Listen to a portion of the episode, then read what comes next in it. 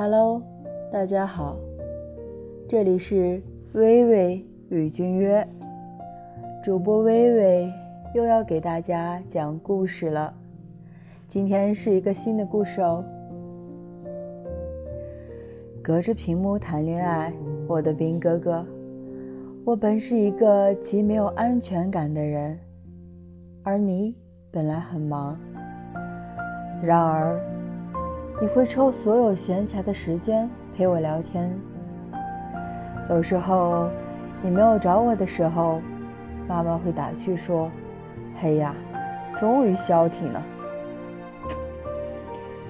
被家里人承认的爱情真的超级棒。好了，今天的故事就讲到这里了，感谢你的收听，欢迎来稿哦。